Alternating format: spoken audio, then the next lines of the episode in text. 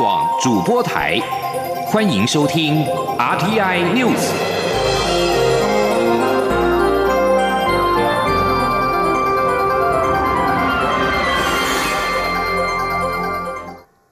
各位好，我是主播王玉伟，欢迎收听这节央广主播台提供给您的 RTI News 新闻。首先带您关注。经过国民党团十二度杯葛之后，行政院长苏贞昌今天在民进党立委的强力护送下完成施政报告。对于食安议题，苏贞昌宣誓，他一定会以防治非洲猪瘟、抵挡武汉肺炎的魄力与效力严格把关。苏贞昌并且引述经典世界名著《双城记》的内容，强调这是最暗的时代，也是最好的时代；这是黑暗的季节，也是光明的季节。台湾是我们安身立命的地方，呼吁大家一同努力走向世界。前天记者刘玉秋的采访报道。行政院长苏贞昌二十七号第十三度到立法院进行施政报告与被质询。虽然国民党立委不满政府开放来猪、寄出丢植猪内脏、鸣笛等悲格手段干扰苏贞昌报告，但苏贞昌在民进党立委的全力护送下，成功上台完成施政报告。苏贞昌在报告中表示，当全世界已有超过六千万人确诊武汉肺炎，许多国家锁国、封城停课，台湾仍然正常开会、上课、欣赏国庆烟火、看。直棒，台湾是乱世中的福地。苏贞昌说，虽然台湾受到中国打压，因为中国蛮横不讲理，甚至把他列为头号战犯，但他。不忧不治，为守护国人健康。苏仁昌指出，从他上任的第一天，他就为非洲猪瘟严格把关。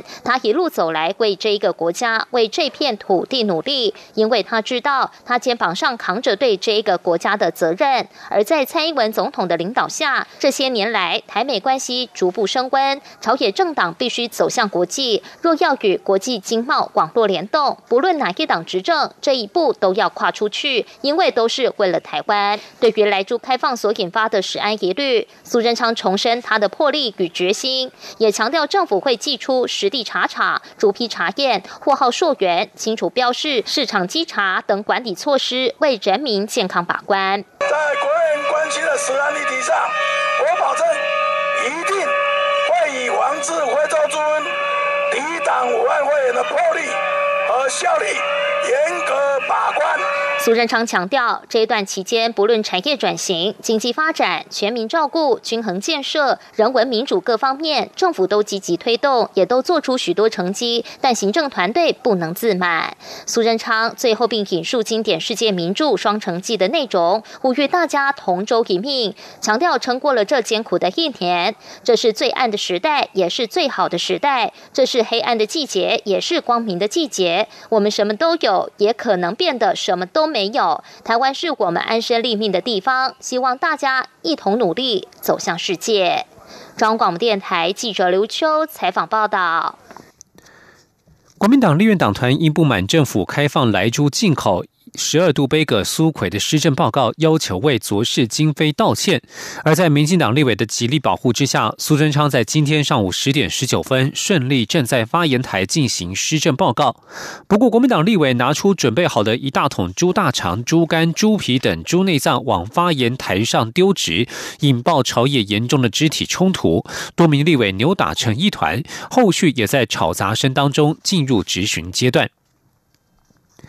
经济部长王美花今天在立法院表示，针对来猪定定货号不可行，也会有违反世界贸易组织 WTO 规定的疑虑。他表示，当年美牛进口时也没有增订货号，现在也没发生食安问题。台湾要走向世界，应该从更高的角度看待此议题。青年记者王维婷的采访报道。政府将扩大开放含莱克多巴胺的猪肉进口。政府将针对不同部位订定货号，但是在野党要求针对含有来剂的进口猪肉订定货号。经济部长王美花二十七号在立法院受访时表示不可行。当年开放美牛也没有针对来牛订定货号，国际上没有这样的做法，且可能会违反 WTO 的规定。王美花说。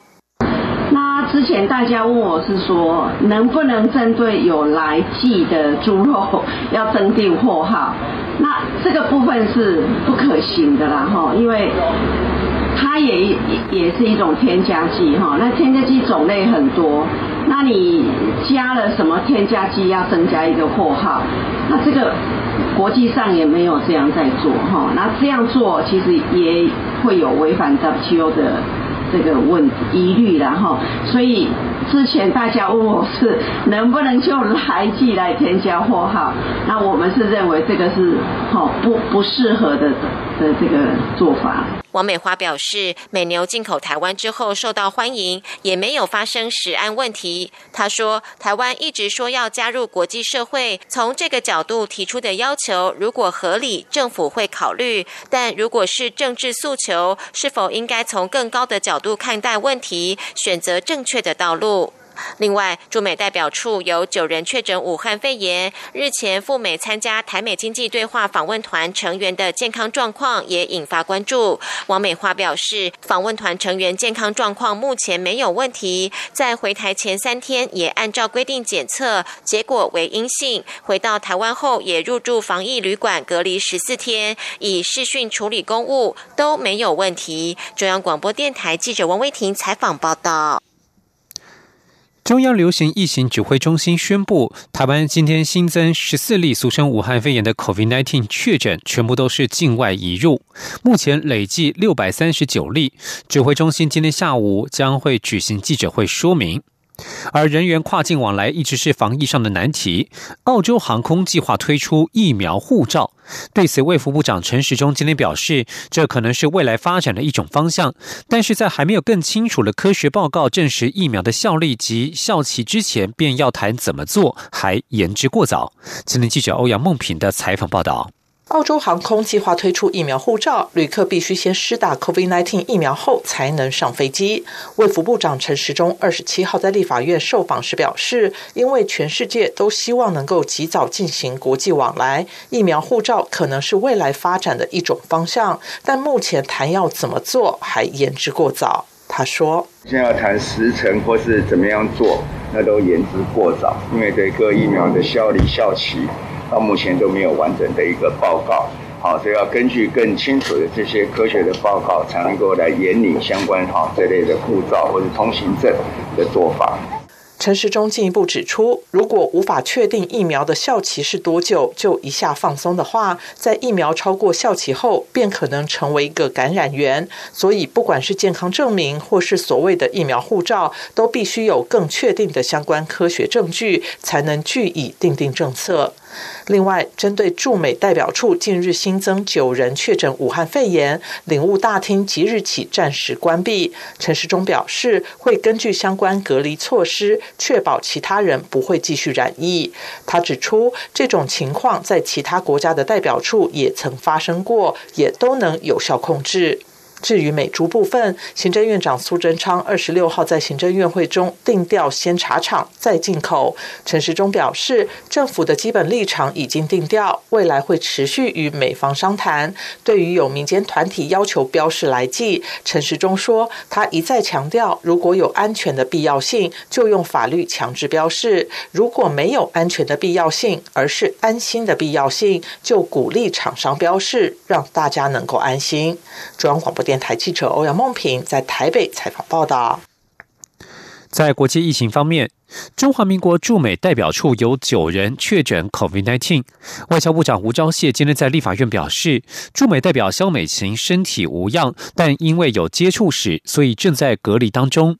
吴钊燮表示，九人确诊对驻美代表处运作造成不便，但确诊者症状非常轻微，身体也没有问题，会尽快安排驻美代表处全体人员进行检测。前天记者王维婷的采访报道。中华民国驻美代表处有九人确诊武汉肺炎，引发关注。外交部长吴钊燮二十七号在立法院受访时表示，驻美代表肖美琴检测结果为阴性，身体状况良好，但因为有接触史，所以目前居家隔离中，请国人放心。吴钊燮表示，二十四号出现两人确诊后，随即裁剪接触史的人员，结果九人确诊，但目前身体都没有问题，症状也很轻微。吴钊燮说：“那这件事情啊，虽然说在驻美代表处那边会引起一些不方便，那但是我们这九位同仁都是极轻微症状，啊，身体上并没有问题，该居家上班的就居家上班，该隔离的就隔离。那我们也安排在最快的时间，啊，针对啊没有做检测的同仁，啊，全体都做检测。胡昭燮表示，二十四号发现有人确诊武汉肺炎后，就对办公场所展开深度消毒。这个周末也会对驻美代表处全馆消毒。中央流行疫情指挥中心今天也会以视讯的方式线上咨询，向驻美代表处指导和解说防疫措施。中央广播电台记者王威婷采访报道。我驻美代表处多人确诊，驻美代表肖美琴今天表示，多数确诊者彼此间少有工作往来，不排除可能是在外面各自感染。为了保险起见，这段期间代表处人员会以居家上班为主，核心业务人员才前往办公室。而除了我驻美代表处，驻纽约办事处、驻瓜地马拉大使馆也分别有一人确诊。外交部今天表示，已再次提醒驻外管处落实防疫措施，并持续密切注意各地的疫情发展，随时提供必要协助。日本近期武汉肺炎 （COVID-19） 疫情迅速扩散，二十六号重症病患达到四百一十例，创下新高。日本政府考虑要在三周内集中彻底防疫，与地方政府联手，要求餐厅缩短营业时间等等，在医疗体系难以负荷之前遏制疫情。另外，在北韩，根据联合国指派的北韩人权特别报告员昆塔纳的说法。北韩基于担心疫情扩散，近期已经释放了约七千名劳改营的囚犯。外界猜测，北韩政权除了释放这些人之外，别无选择，因为流行病发生时很难管控严重营养不良的囚犯。继续关注国外的政治情势。共同社报道，日本官方长官加藤胜信在二十六号的记者会上，就钓鱼台日本称为间隔诸岛的主权争议一事，拒绝中国国务委员兼外长王毅所提出的双方不让公务船以外的船只进入周边海域，以改善事态的方案。他表示，相关发言基于中方自身的立场，作为日本政府是完全无法接受。加藤胜信表示，钓鱼台从历史上和国际法上都无疑是日本的固有领土。他表示，围绕的领土主权问题原本就不存在，日本渔船依照日本法令展开作业没有任何问题。日本首相菅义伟二十五号在官邸与王毅会谈时，要求中方为解决包括钓鱼台在内的东海问题做出积极回应。王毅表示，如果中日双方不让公务船以外的船只进入周边海域，问题就会平息并消失。目前，台湾、中国、日本都主张对钓鱼台拥有主权。中国海警局船只屡次对在周边海域航行的日本渔船采取尾随和靠近施压的举动。美国总统川普二十六号表示，如果选举人团把票投给民主党总统候选人拜登，他将会离开白宫。尽管川普仍重申无根据的选举舞弊指控，但是这已经是十一月三号大选结束以来他最沉接近承认败选的一次谈话。选举人团将在十二月十四号进行集会投票，而拜登则预计在明年一月二十号上任。川普表示，在目前的情况之下，他很难承认败选。他也拒绝透露是否会参加拜登的就职典礼。至于总统当选人拜登与妻子吉尔、女儿艾许利夫妇四人在德拉瓦州的海边城镇度假。拜登也发表了总统等级的感恩节谈话。他表示，这不是我们所希望的度假方式，但是为了防疫，美国人正为整个国家牺牲，为了共同目标而与亲密的家人留在家中。以上新闻由王玉伟编辑播报，稍后请继续收听央广午间新闻。我是中央流行疫情指挥中心副指挥官陈宗彦。全球武汉肺炎疫情持续攀升，我国已启动秋冬防疫专案，强化边境检疫措施。如果您需入境我国或由我国转机，请准备登机前三日内的 COVID-19 核酸检验报告。提醒您，检验报告内容需包含：一、登机者护照姓名；二、出生年月日或护照号码；三、裁剪日及报告日；四、疾病名称与检验方法；五、检验结果。有政府，请安心。资讯由机关署。提供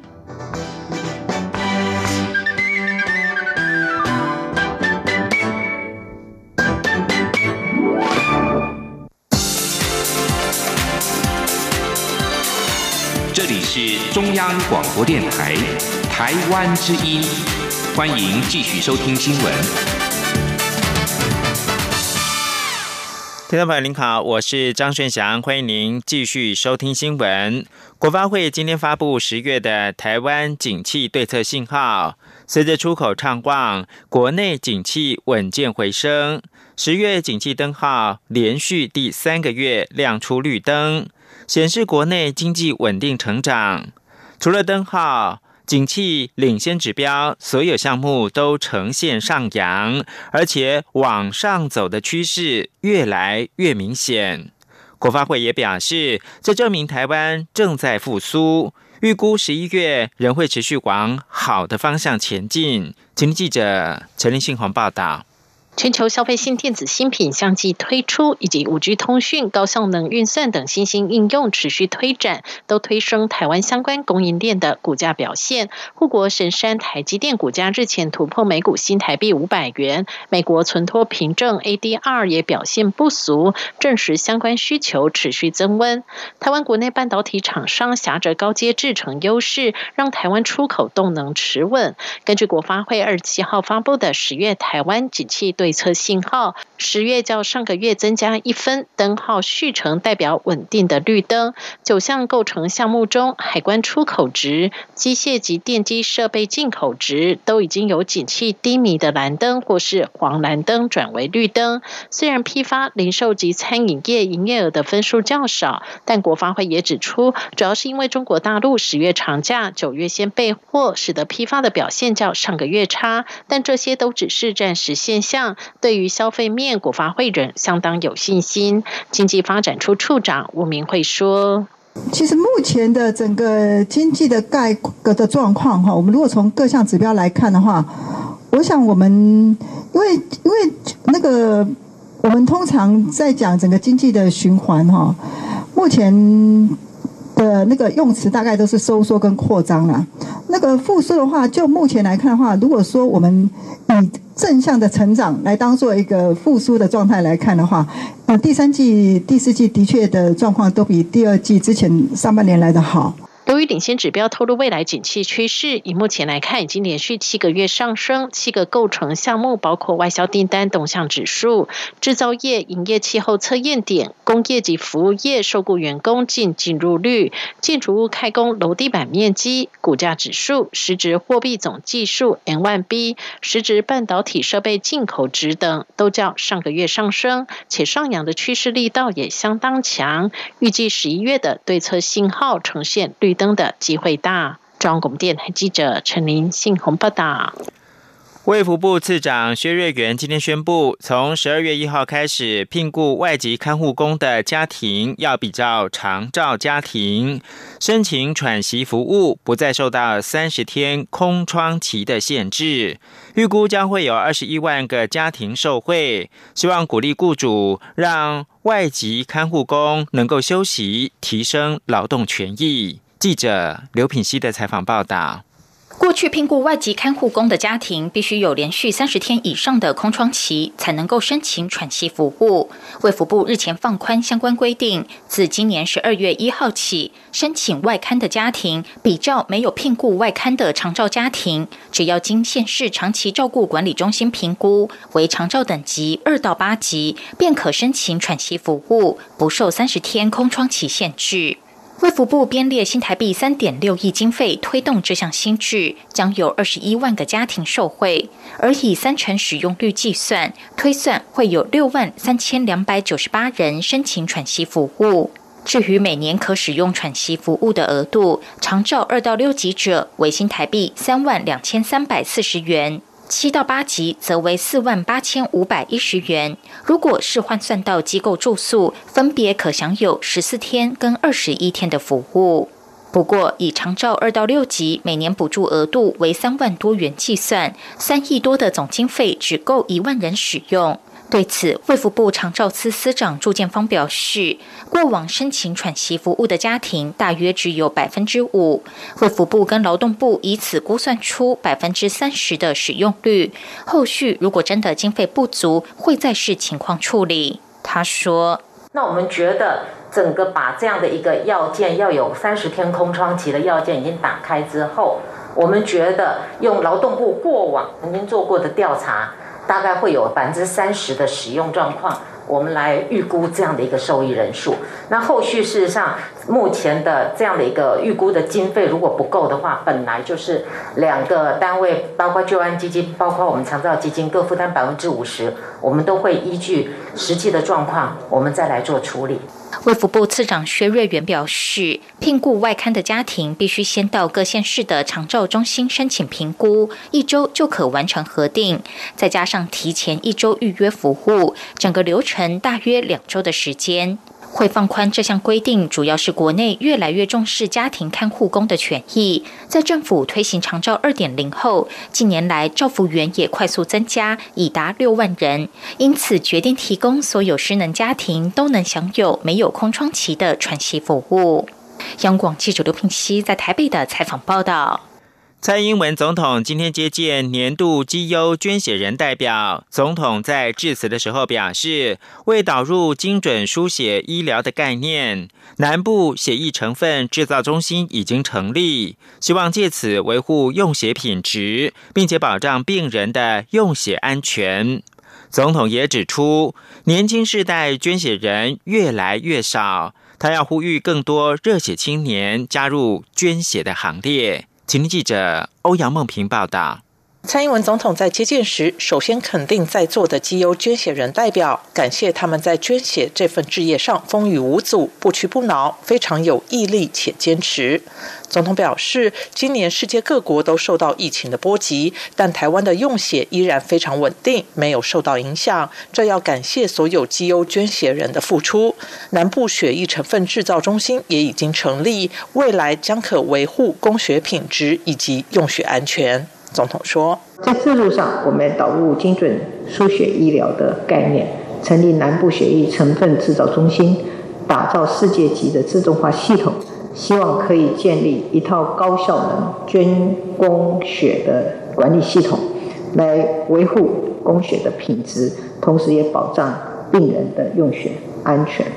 总统并表示，今年度台湾的国民捐血率达到百分之七点七七，高居世界第一。这是全台湾所有热心又热血的民众共同写下的记录，非常不简单。但他也指出，受到少子化及人口老化的影响，年轻世代捐血人越来越少，所以他要呼吁更多热血青年一起踊跃加入捐血的行列。中央广播电台记者欧阳梦平在台北采访报道。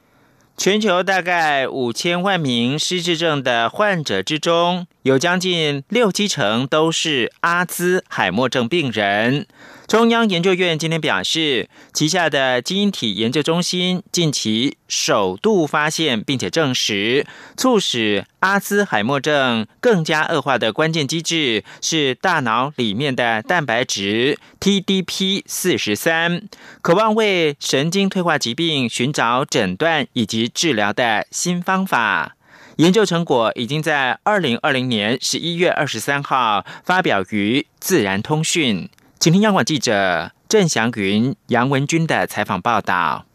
目前的研究多认为，阿兹海默症起因为脑组织无法发挥清运功能，出现乙型类淀粉蛋白质 A 贝塔及 tau protein 的错误堆积纤维化。近年研究更发现，约有百分之三十到百分之五十七的阿兹海默症患者脑内有第三种蛋白质囤积 TDP 四三，而这些患者通常会有更严重的记忆丧失及海马回萎缩。中研院基因体研究中心副研究员陈韵如团队，透过多种生物化学及生物物理实验，近期首度发现并证实，让阿兹海默症加速恶化的因子是 A 贝塔寡聚体，而蛋白质 TDP 四三就在其中扮演着催化促成的共犯角色。他说：“但这次的研究呢，是首度发现说有第三种蛋白质叫 TDP 四三，它其实是会。”呃，恶化这个阿兹海默症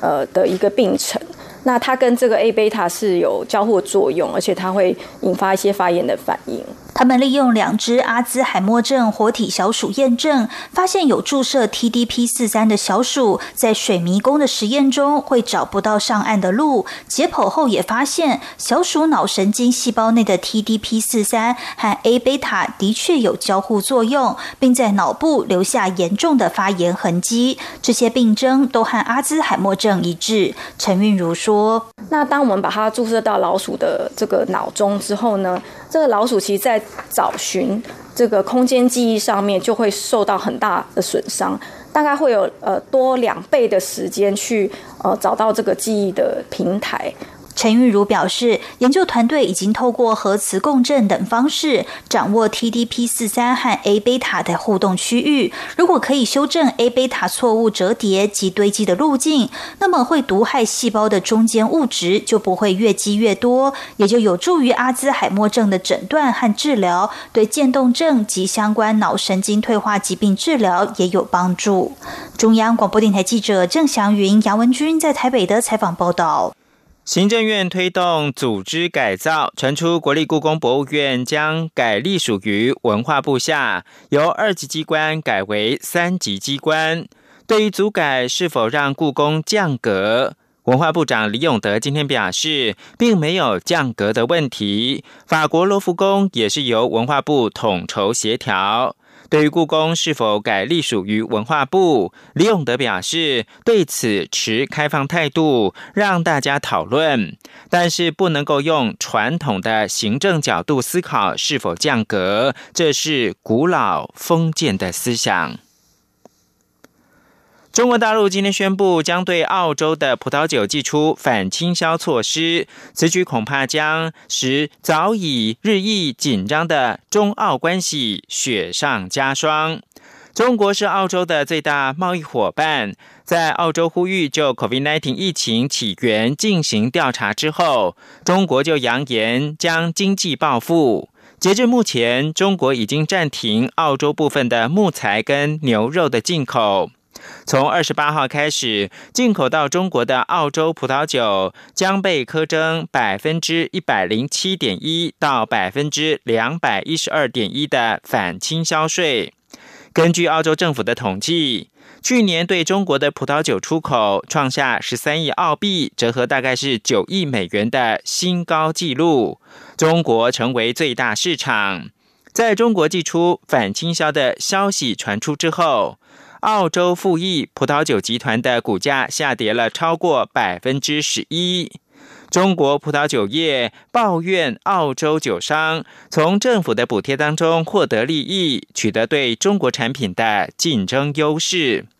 最近几个月，澳洲跟中国的关系持续恶化。一位中国官员日前向澳洲媒体列出让中国不满的十四大罪状。包括了禁止华为参与五 G 网络建设，呼吁国际调查 COVID-19 起源等等。但澳洲总理莫里森反击，表示澳洲绝不会在外国投资法令以及五 G 网络建设等方面妥协。